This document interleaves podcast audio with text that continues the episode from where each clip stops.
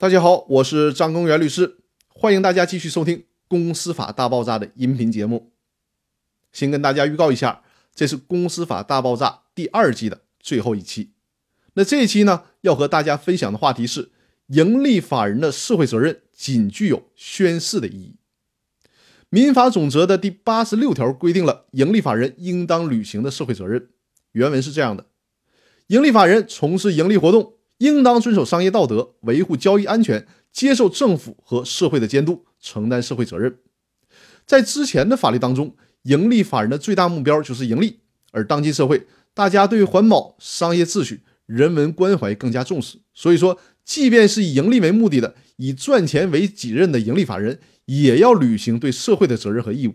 所以说，民法总则规定了这样的一个条文。与之相类似的，公司法第五条也有这样的规定。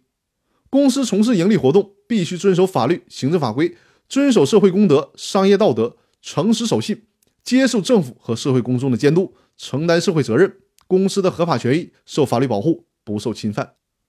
这些理想主义的话是很动听的，但是有一个现实的问题：你我能不能以公司没有履行社会责任而起诉这个公司呢？或者说，因为一个盈利法人没有接受社会监督、承担社会责任而起诉这个盈利法人呢？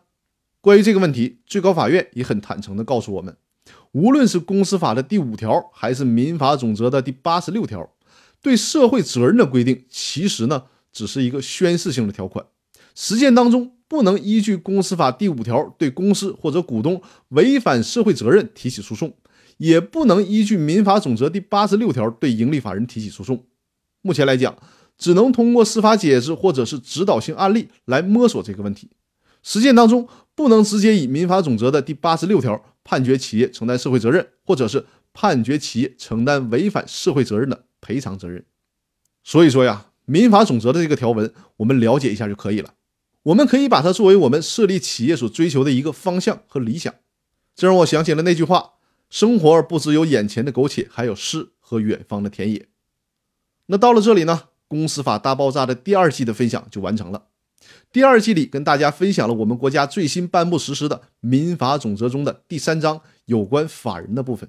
因为这一章节是与公司最密切相关的章节，所以说作为公司法和股权问题的分享节目，一定要带领大家一起了解这部最新的也是最重要的法律《民法总则》。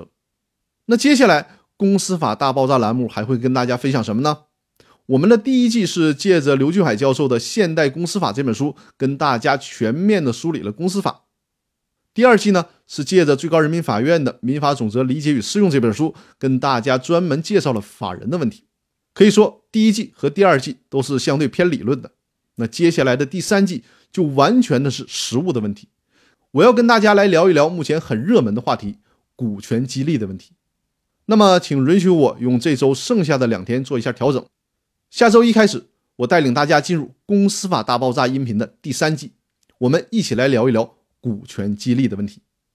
那好，我们下周再见，我们《公司法大爆炸》第三季再见。